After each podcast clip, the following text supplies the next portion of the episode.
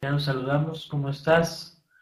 A Claudio, que está acá en el DF, a Consuelo, San Reynosa, a Daniel García en Chiapas, a David, a Felipe, Loma, Bonita, a Guillermo, Humberto, que está por allá en Querétaro, a Javier Cepeda, a Luz María, a Maricruz o a Macruz, a Martín de la Parra, a Oscar Crespo, Rodolfo Flores, Rosalía, Sergio Reynosa y Zenón.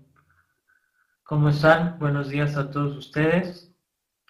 Saludos por allá. Vamos a, como saben, muchos de ustedes son socios o varios de ustedes son socios de, eh, nuestras asociaciones. Eh, hablando de AMCP MX o directamente con nosotros, AMCP Colegio Regional del Sur. Y como sabrán, habrán visto por ahí en, redes sociales, pues viene el tercer aniversario de la Asociación Mexicana de Contadores Públicos en las redes sociales, Asociación Civil, que es eh, AMSP MX, ¿no? Por ahí dice Javier, orgulloso socio de Anafinet, claro, y muy pronto socio de AMSP MX, pues bienvenido, de una vez te digo bienvenido. Y varios, varios de los que están aquí son socios y los que están continuamente aquí en la comunidad. Varios socios Anafinet, por supuesto, también han entrado a, nuestras asociaciones de, eh, específicamente de contadores públicos. Y pues nos da muchísimo gusto. Y son ya tres, tres años que se cumplen precisamente el 25, el 25 de julio, ya estamos a, a unos días, y vamos a hacer un evento acá en el DF. Entonces, obviamente que todos nuestros socios están invitados. Por favor, por ahí reserven, confirmen. Si necesitan por ahí hospedaje, tienen duda de algo así, pues con todo gusto eh, con Santa, conmigo, les, les apoyamos para la reservación, para decirles qué hotel, si ahí mismo es el evento, si necesitan otro. Nosotros los apoyamos con todo gusto con eso y que nos puedan acompañar en este evento de aniversario. Eh, voy para la presentación, acá está. Ahorita veo si, eh, si la puedo subir. Voy, a intentar a, a, ratito hacer otro, otro intento por ahí. Pero bueno, por aquí la puedes ver así. Decía, reunión tercer aniversario de MSP MX. Recordemos entonces un poquito eh, de lo que es esta asociación para los que eh, son socios, son nuevos o eh, están interesados pero todavía no lo tienen como muy claro de qué se trata esto, les comento un poquito de, de la historia. Nosotros, como Asociación Mexicana de Contadores Públicos Colegio Regional del Sur, somos un colegio nacional.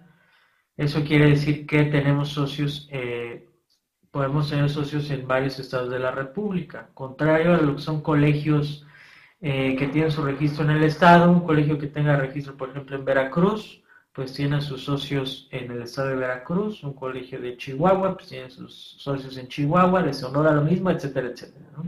La particularidad de nuestro colegio es que afiliamos a gente de toda la República, contadores públicos de cualquier estado de la República, y bueno, hace ya varios años, seis años, una cosa así, eh, empezamos a tener una relación cercana con Anafinet, donde obviamente hay muchos contadores públicos también, y eh, muchos con quejas de su colegio local, eh, o que decían que pues la cuota estaba muy cara, no le habían mucho caso meterse al colegio en el que estaban, o no había AMSP en su estado o estaban buscando alguna otra opción.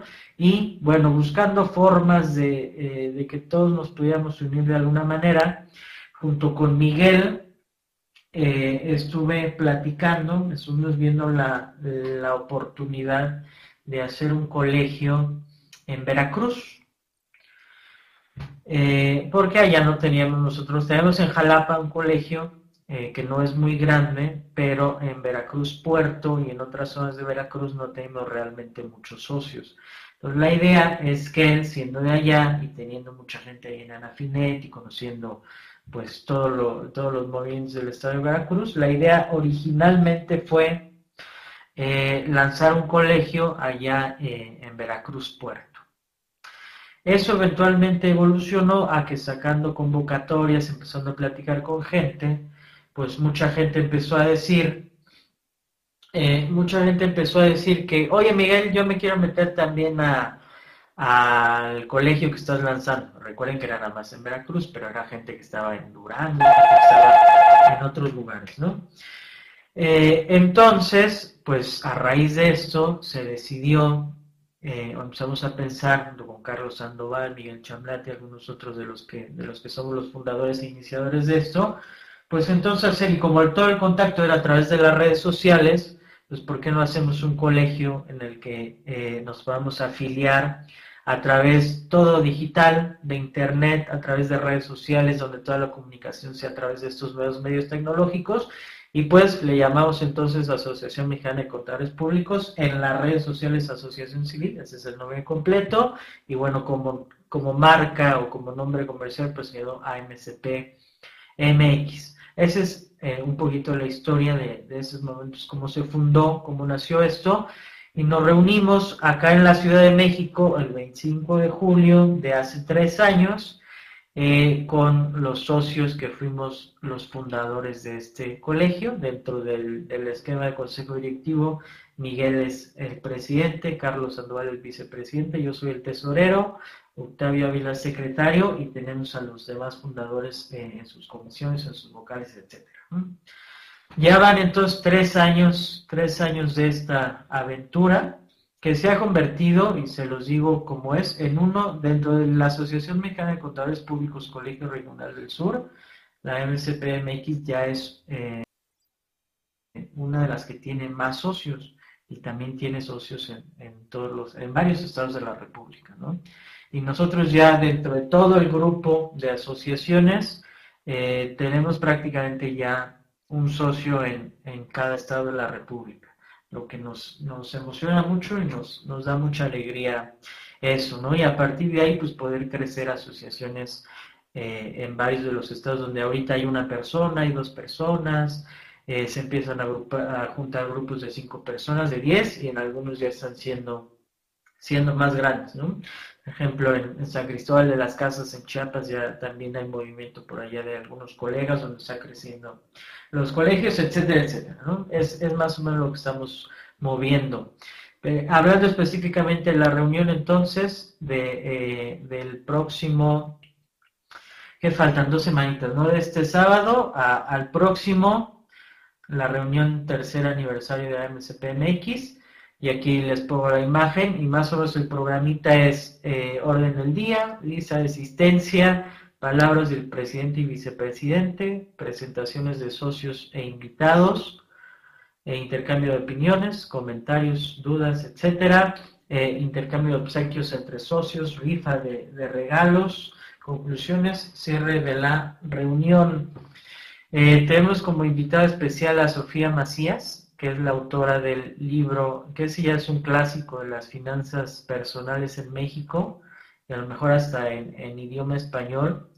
Eh, Pequeño Cerdo Capitalista, Sofía Macías nos va a acompañar por allá. Y eh, también eso nos, emociona mucho eso. Por ahí hay, creo que Miguel tiene algunos proyectos que, está por lanzar con, con, Sofía, pero bueno, ella nos va a estar acompañando allá.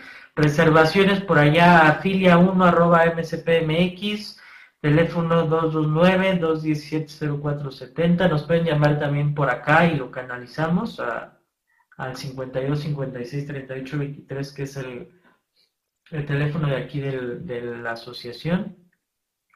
Es sábado 25 de julio, empieza a las 9 de la mañana y está programado para la 1 de la tarde y hay una cuota de recuperación de 500 pesos. ¿no? Ahí está también la cuenta para que depositen y nos vemos por allá. La sede, el Hotel LH Zona Rosa, está cerca aquí de las oficinas del colegio, calle de Liverpool 155, código postal 06600, ¿no? Por ahí muchos lo deben, deben conocer más o menos la zona. Por ahí pueden reservar, si gustan reservar con nosotros, por favor nos avisan y también programamos la, lo de las reservas, ¿no? Entonces, por ahí, comentarios. Javier, interesante eso que puedan afiliar a socio. Así es, esa es la idea, Javier, de, de nuestro colegio ya desde hace, desde hace algunos años, ¿no? Saludos, Benjamín. Dice Santa por ahí, recuerden, lleven este un pequeño obsequio para el intercambio y avisa el teléfono y correo para la reservación, que eso es una, eh, una cosa que siempre hemos hecho nosotros en nuestras convenciones, por ejemplo, teniendo, aprovechando precisamente que tenemos socios de toda la República, pues que lleven un, un regalo típico, así lo hacemos en nuestra convención, lleven un regalo típico de, de su ciudad, de su estado, y a la hora de, la cena de clausura hacemos la rifa y bueno, pues la idea es que se intercambien entonces estos, esos regalos entre los socios de, toda la República. ¿no? Entonces los esperamos por allá en la reunión. Cualquier cosa, bueno, ahí están los datos de contacto y esperamos verlos a todos por allá en este tercer, eh, tercer aniversario, donde comentaremos también qué, qué, es el futuro, cuál es el futuro de la asociación, qué tenemos que hacer, qué nos falta. Acabamos ya, digamos, o estamos eh, finalizando después de tres años, ya tenemos, digamos, una asociación constituida, con objetivos claros. Eh, con una buena base de socios. Ahora, pues los proyectos para, para, crecer esto, para estar activos, para seguir compartiendo información, la capacitación y la actualización profesional. Siguiente, ya adelanté un poquito, eh, convención nacional, ahora nuestra convención nacional donde estarán eh, todos nuestros socios,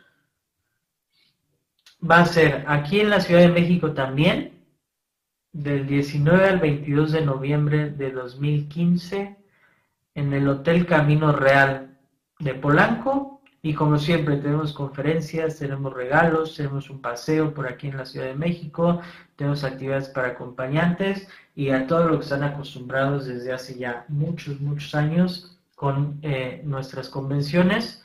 Además de que hay cambio de consejo directivo en nuestra asociación, en la Asociación Mexicana de Contadores Públicos Colegio Regional del Sur, eh, toca cambio de consejo directivo para eh, votaciones y demás este, eh, este año para el próximo bienio. Entonces, obviamente todos los socios, pues aparte de estar invitados, pues es muy importante que asistan porque, bueno, hay cambio de consejo directivo y y, es preciso, es importante tenerlos por allá.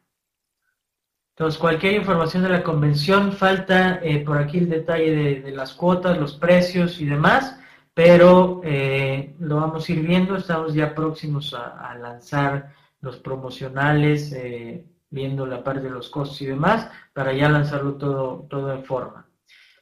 Nos vemos por acá entonces en noviembre para nuestra, nuestra convención anual es un poquito acá. Ok, de acuerdo. Ahora, otra de las cosas que estamos eh, planeando próximamente, o eso es para este año, eh, tenemos un, tiempo sin hacer examen de certificación y ya tenemos varias personas que nos han estado hablando que, que cuando hay examen, que dónde hacemos la sede, que están interesados en participar, eh, en participar en el examen.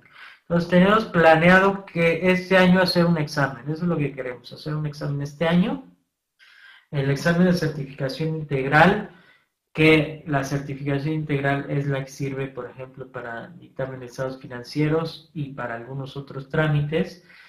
Eh, los que necesiten, quieran certificación integral, estén interesados en hacer examen, estamos planeando uno. ¿Para cuándo? Lo estamos planeando para finales de año. Nosotros podemos pedir la fecha eh, con algunos meses de anticipación, depende de, lo que veamos que quieren ustedes de, fecha, ¿no? Si es para, a lo mejor para noviembre, por ahí coincidiendo con convención, para diciembre a lo mejor, eh, para pedir la fecha de examen. Entonces, todos los que tengan pendiente hacer examen o tenían certificado y se les vendió y para refrendarlo tienen que hacer examen, quieren tramitar algún registro que necesitan la certificación eh, o cualquiera otra, por favor nos avisan, eh, por ahí nos mandan un correo para tomar los datos, saber eh, de qué ciudad son, para determinar dónde va a ser finalmente la sede y poder ir pidiendo las fechas en Eval, haciendo la logística de eh, dónde vamos a hacer el examen, eh, cuántas personas, etcétera, etcétera, y poder planear en todo, en todo caso también la parte de, de la preparación del examen y demás. Por ejemplo, ahí en Veracruz, eh, ya tenemos cinco o seis personas que sé que están interesadas y que nos han enviado los datos. Más o menos con unas 10 personas, 15 personas en, un lugar, lo podemos abrir como sede. Y puede haber sedes alternas. El mismo se puede hacer aquí en la Ciudad de México y se puede hacer en Veracruz y se puede hacer en, eh, Sonora, ¿no? Eso no, no, importa mientras juntemos los los sustentantes para cada una de las sedes.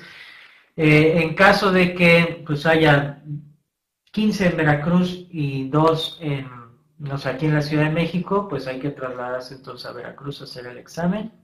Y recuerden que el examen eh, es en dos días, es viernes y sábado, por lo que es importante que también vean lo de reservación en todo caso de, de habitaciones para quedarse en ese lugar y que puedan hacer el examen también al siguiente día. Son dos días de los que abarca el examen. Uno es mañana y tarde, que es viernes, y el sábado es por la mañana, ¿no?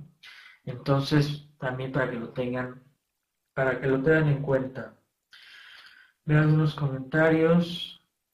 Deben ir escribiéndose. Tenemos que ir juntando o nosotros tenemos la ventaja de que podemos pedir la fecha eh, cuando nosotros queramos. Es decir, no solo decimos al Ceneval queremos examen en noviembre o queremos examen en diciembre y listo, ¿no? Por eso no hay problema. Lo hacemos en conjunto con ustedes. Si la mayoría de ustedes dice que en diciembre, pues lo hacemos en diciembre. Si dicen que en noviembre, lo hacemos en noviembre.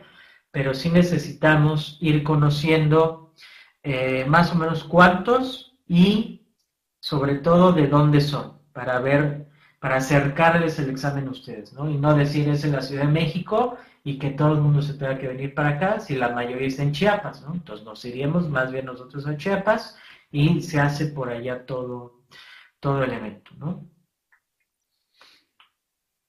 Las inscripciones entonces eh, quedan abiertas a que ustedes nos digan eh, nos envíen sus datos y ya tenemos por ahí, les comento varios, pero sí es importante que si ustedes tienen pendientes, se han estado esperando, no han, no han querido entrar, pues que lo hagan, ¿no? Realmente eh, no se pierde tanto haciendo, haciendo el examen. Entonces, se los recomendaría que los que tienen por ahí pendiente hacer el examen o que reprobaron alguna vez y lo quieren volver a hacer, es buena oportunidad para que, para que lo intenten de nuevo.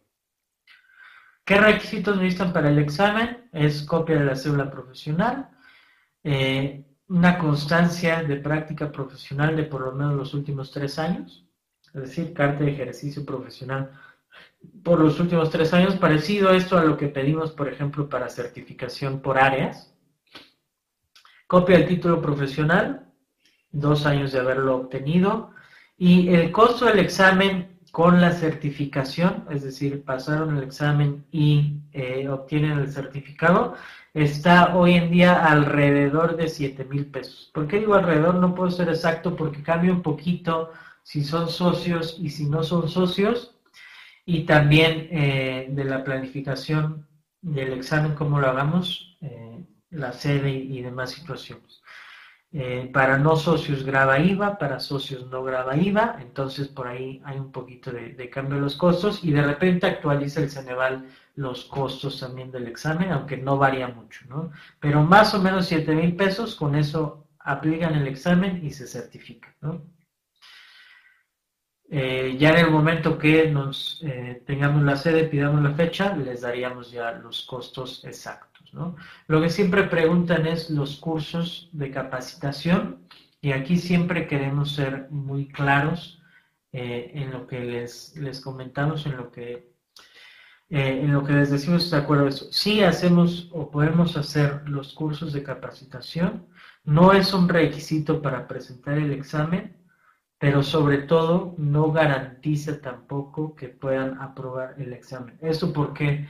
Porque si ustedes hacen el examen eh, en, otro, en otra asociación, en otro colegio, en otro instituto.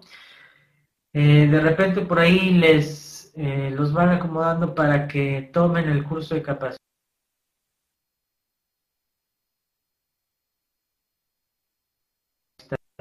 y yo ya no sé cuánto sé hoy en día, pero por ahí esos diplomas de certificación cuestan 30 mil pesos, una cosa así, no sé si sigan costando eso, pero eso cuesta. Y eh, lo toman, gastan entonces más de 30 mil pesos para certificarse y resulta que pues no pasan el examen y hay muchas quejas eh, con eso. Por eso es que nosotros no lo ponemos ni como requisito, ni recomendamos eh, tampoco tomar esos, esos diplomados porque no, no creemos que sean lo suficientemente eh, claros o, importantes para, para, pasar el examen, ¿no? Pero bueno, esa es, esa es una visión como la tenemos nosotros. Y eh, ahorita les dejen en los comentarios. Santa, ¿hasta qué fecha tienen para que se inscriban? Eh, repito, no tenemos todavía fecha. Estamos en, en un estamos viendo quiénes eh, necesitan el examen y dónde están. En ese momento pedimos la fecha y a partir de ese momento tendríamos más o menos eh, unos 30 días para que se inscriban, ¿no? Pero realmente todavía ahorita está abierto, ahorita no hay fecha límite para inscripción, simplemente eh, estamos haciendo una verificación de cuánta gente hay en cada estado para hacer el examen y nosotros poder pedir al Ceneval X fecha para que se haga en X lugar, ¿no? Todo eso depende del número de sustentantes y la ciudad en la que estén. Pero si de una vez estamos empezando a hacer ruido para que todo el mundo nos envíe sus datos y entonces decir, ah, bueno, pues resulta que hay mucha gente en Puebla que quiere hacer el examen, pues lo hacemos allá. Esa, es la, esa es la idea. Y Puebla a lo mejor queda cerca para aquí, para DF, y si hay muchos en Veracruz, pues queda cerca para también para Veracruz, por ejemplo. Eh, Javier dice, ¿facilitarán alguna guía de estudio para el examen? Sí hay, la guía de estudio es, es la misma a nivel nacional, eso no, no, lo dije, pero ya lo he dicho en otras ocasiones. Este examen de Ceneval es el mismo a nivel nacional, lo hagan aquí o lo hagan en algún otro colegio. El examen eh, uniforme certificación, precisamente uniforme, y es igual a nivel nacional para todos. Entonces, la guía de estudio, Javier, eh, la que puedes ver, no sé si ahorita todavía está, pero en la página del Ceneval ahí está. Nosotros damos también, eh, les podemos proporcionar la guía, o si la descargan el propio IMSP, ahí también es la guía. Es la misma para todos, ¿no? Es una guía que digas que es muy completa, que tiene muchas ideas de los reactivos como vienen. Tiene algunos ejemplos de reactivos y tiene toda la bibliografía que necesitas eh, o recomiendan leer para aplicar el examen. En base a eso se hizo el examen, entonces es la guía con la bibliografía que necesitas y con algunos, no muchos, ejemplos de reactivos que te podrás encontrar en el examen. Si la tenemos, y bueno, nosotros hemos trabajado con grupos de estudio para el examen, no tanto con diplomado de certificación, y algunas de esas cosas eh, nos han funcionado. Creo que por ahí se votó el compartir escritorio. Voy a intentarlo otra vez. José Benjamín dice que si sería en el Estado de México, sería donde esté la mayoría de los sustentantes para hacerlo más fácil para la mayoría. Si la mayoría está en el Estado de México, en el Estado de México. Si la mayoría está en Oaxaca, en Oaxaca. Si la mayoría está en Hidalgo, en Hidalgo. Así eh, depende de los sustentantes. Por ejemplo, el último examen que hicimos fue en Ciudad Obregón, Ciudad Obregón, Sonora, y para allá nos fuimos con el Ceneval, ahí en el, en el Itson, una, universidad ahí en Sonora, fue la sede, ahí hicimos el examen, ahí se sustentó, y sin ningún problema, ¿no? Y fue gente por ahí, creo que de Saltillo y de algunas otras partes también hacer, hacer el examen a Ciudad Obregón, sería más o menos el mismo esquema, ¿no? Pero depende de dónde sea la mayoría, y si está muy variadito, pues lo haríamos en la Ciudad de México, por ejemplo, o donde quede más cerca, más cerca para, para ustedes. Si en un estado o ciudad se reúnen más de 20 personas, ¿se puede solicitar examen? Sí, se puede solicitar. Decía yo, incluso se puede hacer en esa misma fecha un examen con multisedes, ¿no? Tuvimos el caso hace varios años de un examen que se hizo al mismo tiempo aquí Ciudad de México y Tabasco, entonces bueno, se puede, ¿no? Si hay mucha gente en Veracruz, mucha gente en México, mucha gente en Chiapas, se hace el examen eh, misma fecha con tres sedes, ¿no? Es, así de, de, claro. Registros ya los vimos, entonces, eh, ¿qué necesitamos de ustedes ahorita en ese momento? Simplemente que nos digan, estoy interesado en hacer el examen, eh, este es mi nombre y mis datos de contacto y soy de tal, de tal ciudad. Con eso hacemos una pequeña base de datos para determinar ahí qué fecha, ¿no? También que nos digan qué fecha más o menos me interesa si a lo mejor para diciembre o lo quiero antes o lo quiero después, y con eso podemos solicitar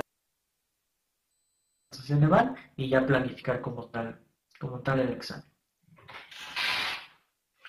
Entonces ahí están esos dos, eh, esas tres cosas que quería comentar en un principio. Uno, reunión del próximo eh, o del sábado 25 de julio aquí en la Ciudad de México por tercer aniversario de MSPMX.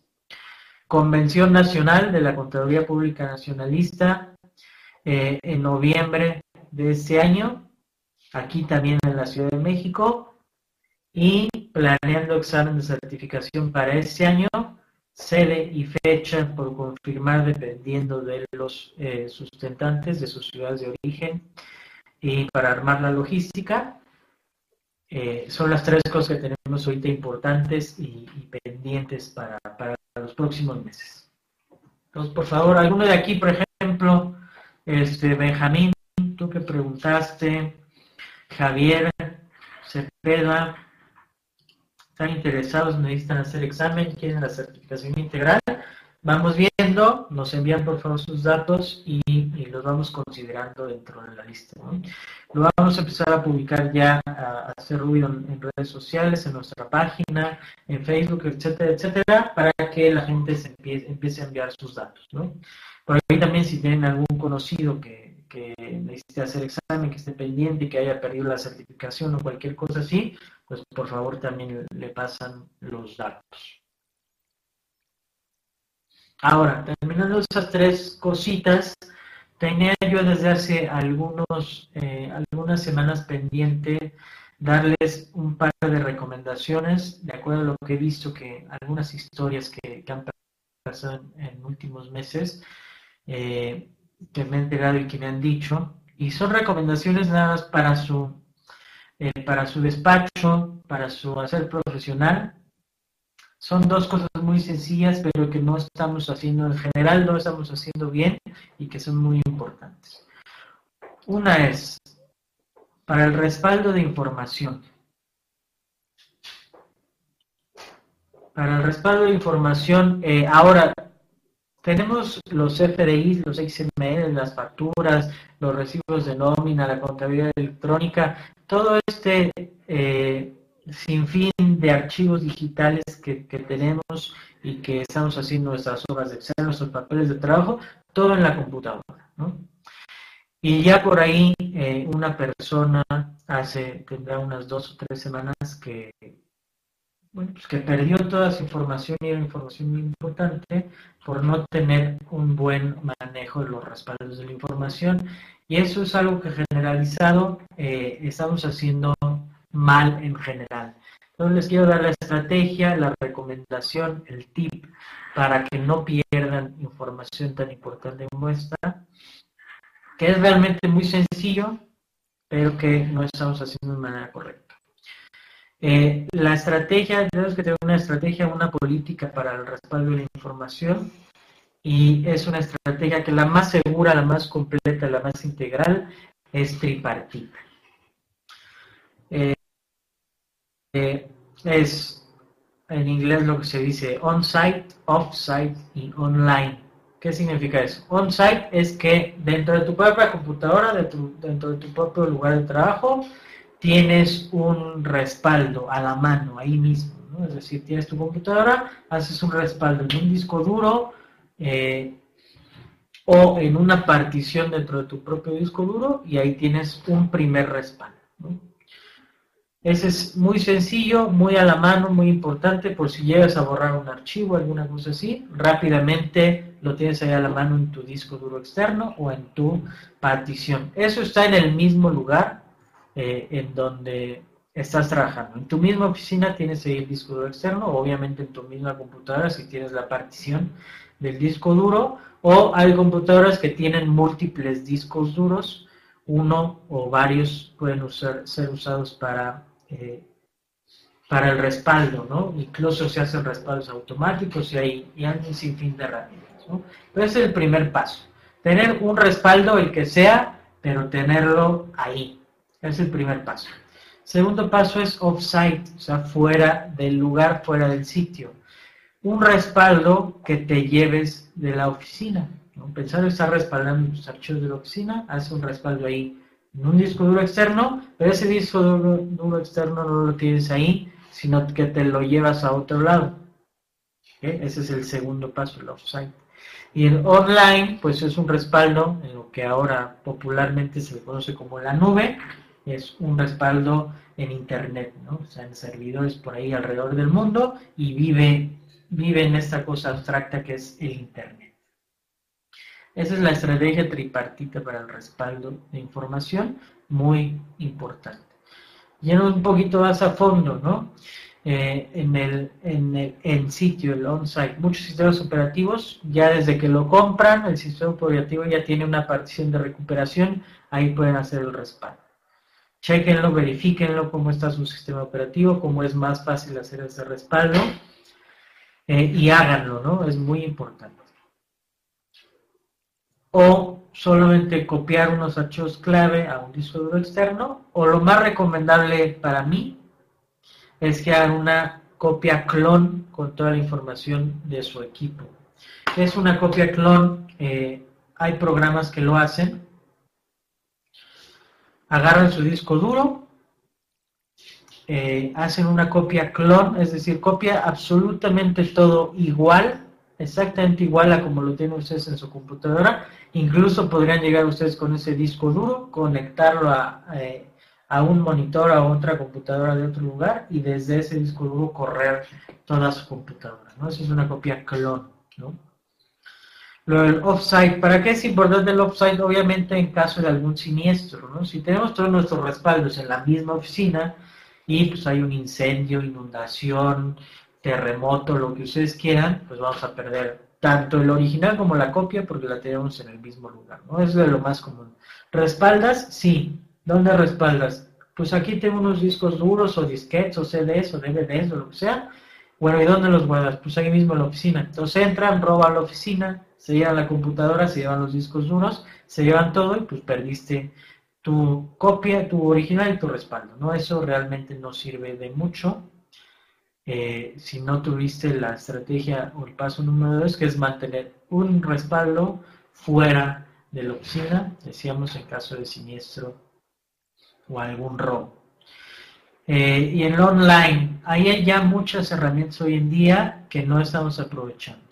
Lo más sencillo, lo más básico es el Dropbox, aunque no es como tal una herramienta de respaldo, es una herramienta más bien para compartir archivos o tener archivos en múltiples computadoras y dispositivos al mismo tiempo y que se vean modificando y demás. No es propiamente una aplicación de respaldo de información, sin embargo sirve también para respaldar información. Si tienen ustedes información en Dropbox y se, eh, su computadora se descompone, se las roban eh, o cualquier otra cosa, desde cualquier otro dispositivo entran a Dropbox y ahí están los archivos pero no pueden subir absolutamente todo al Dropbox, ¿no? Hay limitaciones.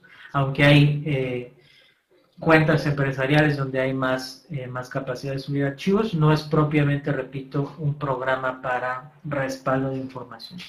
Si hay otros, como pongo dos ejemplos, Crash Plan, que uso yo en lo particular, hay otro que se llama Carbonite y seguramente hay otros 10 o 20, pero estos dos son muy confiables Respalda tu información en la nube y la puedes visualizar desde cualquier dispositivo. Y lo más importante, lo hacen de manera automática. Tú no tienes que mover nada, tú estás trabajando en tu computadora y automáticamente se está respaldando a servidores por todo el mundo. Y lo puedes accesar en tu teléfono, y lo puedes accesar en cualquier computadora que tú quieras, puedes bajar algún archivo en particular. Entonces, esas son dos opciones para respaldo de archivos en la nube. Aparte del Dropbox, que repito, propiamente no es un respaldo de archivos, pero sí hace esa, eh, esa función. Pero les, eh, les recomiendo investiguen o vean sobre CrashPlan, sobre Carbonite y eh, lo instalen en sus computadoras y tengan respaldos automáticos, continuos y sin que ustedes se tengan que preocupar, que es lo más común. ¿no? Tengo a lo mejor la estrategia, eh, pero resulta que lo hago, hago el respaldo cada dos meses o cada tres meses o cada año. ¿Y qué pasa? Pues entonces un año es mucha diferencia para, para información.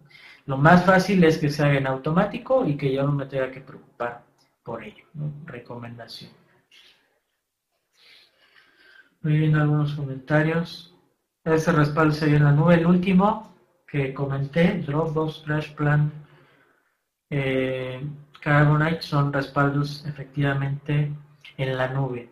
Y ya hay, por cierto, también varias aplicaciones, eh, Office o cualquier, muchos programas que hacen los respaldos automáticamente o que podemos pedir que respalden a la nube, ¿no? Entonces ya muchas aplicaciones solitas van y hacen un respaldo automáticamente en la nube y desde ahí podemos descargar la información, aunque eso es un poquito más por cada una de las aplicaciones y paso a paso. ¿no? Si queremos respaldar toda nuestra información, toda nuestra computadora, acudamos a los, a, los programas que señalé anteriormente y a lo mejor hay alguno más que ustedes les guste, que hayan usado, que, que que tengan por ahí que usen, está perfecto, ¿no? El punto es que sea más o menos con la estrategia que señalé y que tengan un respaldo en la nube. Un despacho mediano, a mí me gusta Crash Plan, me gusta, eh, de repente, y aparte tiene buenas promociones, no es demasiado caro y eh, es una suscripción anual y se respalda absolutamente todo y no tienes ningún tipo de problema. Y normalmente hay buenas promociones de un año gratis, de tres meses gratis, de, cosas por el estilo. Eusebia dice que hizo respaldo, pero ahora al volver a copiar archivos no quiere abrir las aplicaciones del SAT. Como que, como el DIOT o algo así, eso es... Eh, es posible que no se haya copiado toda la información, no hayas copiado la información completa, ¿no? Eh, el DIM o el DIOT guardan información en, diferentes carpetas y entonces habría que, eh, que, guardar todo correctamente y luego ponerlo en la misma ubicación correctamente a la hora que volvemos a instalar o a la hora que lo cambiamos de, de computadora, ¿no? Entonces probablemente se sea sea, el problema no está encontrando el DIM, la información que tú habías respaldado, porque no está bien vinculada, ¿no? Por ejemplo, algo así.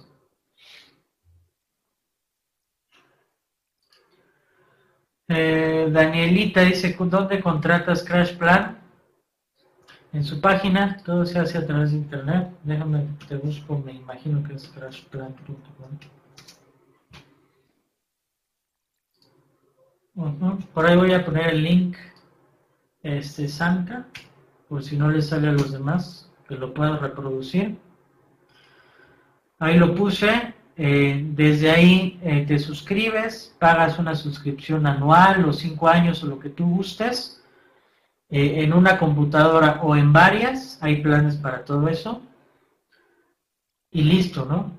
Lo instalas en tu computadora y automáticamente hace un primer respaldo que se tarda, puede tardar, depende de la información que tengas, mucho o poco, y a partir de ahí pues va haciendo respaldos subsecuentes conforme las modificaciones que vayas haciendo tú en tu computadora.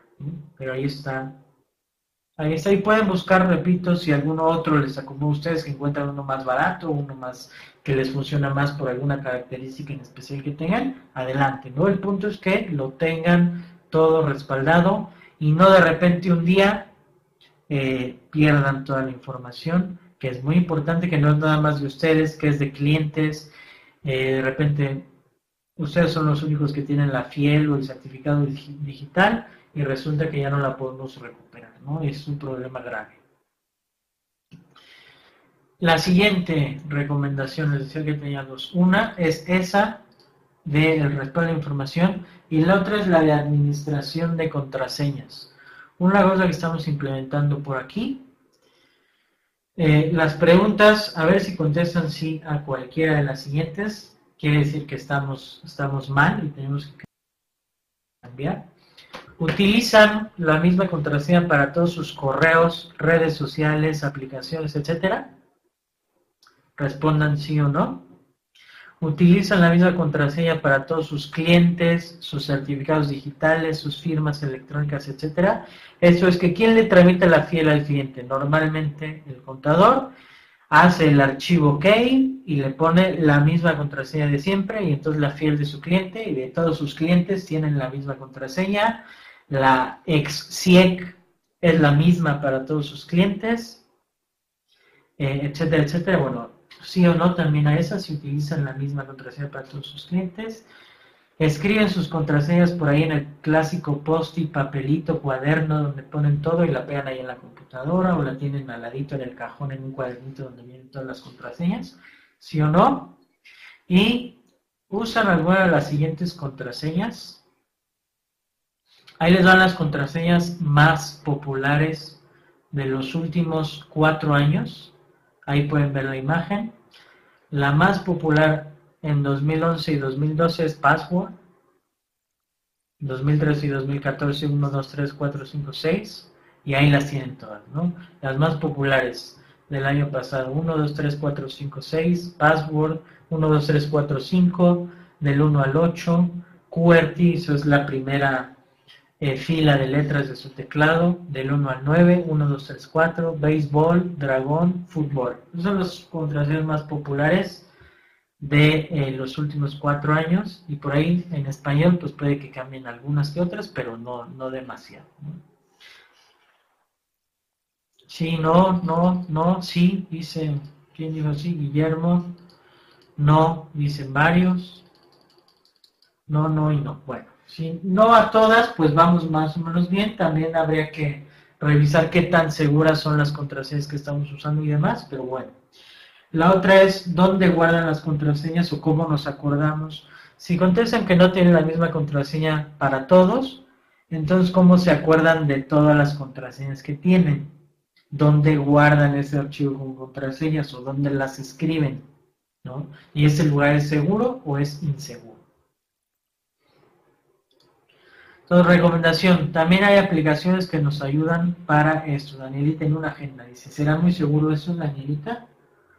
Una agenda, la pierdes y ¿qué pasa?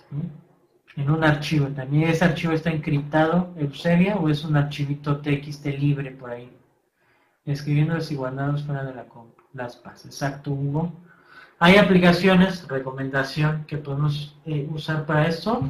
Hay por lo menos dos que son Voy a decir las mejores, pero bueno, son las más populares. Yo creo que son las mejores. Por lo menos no he visto yo alguna que, esté mejor que cualquiera de estas dos. Una se llama One Password, otra se llama LastPass. Y lo que hace es precisamente almacenar todas sus contraseñas de manera segura y encriptada, que ustedes no las tengan que recordar. Les hace una password segura para cada una de sus entradas y ustedes no se tienen que acordar de esa password. Simplemente tienen una llave maestra, esa llave maestra es su contraseña la más segura que tengan, no hacen una nueva contraseña muy segura, quiere decir mayúsculas y minúsculas, números, símbolos, eh, etcétera, etcétera, que sea muy segura, es la única que se tiene que acordar y la aplicación, el programa este, se acuerda de todos sus logins para todas sus este, aplicaciones y listo. Por ejemplo, yo acá yo acá arriba tengo las PAS, aunque no estoy logueado, pero ahí está. Lo abres, entras y ahí te da todos tus logins de todo tu correo, cualquier información, etcétera, etcétera. Hugo dice que usa las PAS, perfecto. Pueden accesarla también en sus teléfonos, en sus en su iPad o en su, su, tablet, lo que tengan, también la pueden accesar en todos sus dispositivos, todas sus computadoras. Entran, ahí está la password, no se tienen que acordar y está guardada de manera segura, no en libretitas ni es la misma y pueden cambiarla periódicamente para que sea también más seguro. ¿no? Segunda recomendación, la de las contraseñas, ¿no? Porque esa práctica eh, la podemos ir eliminando poco a poco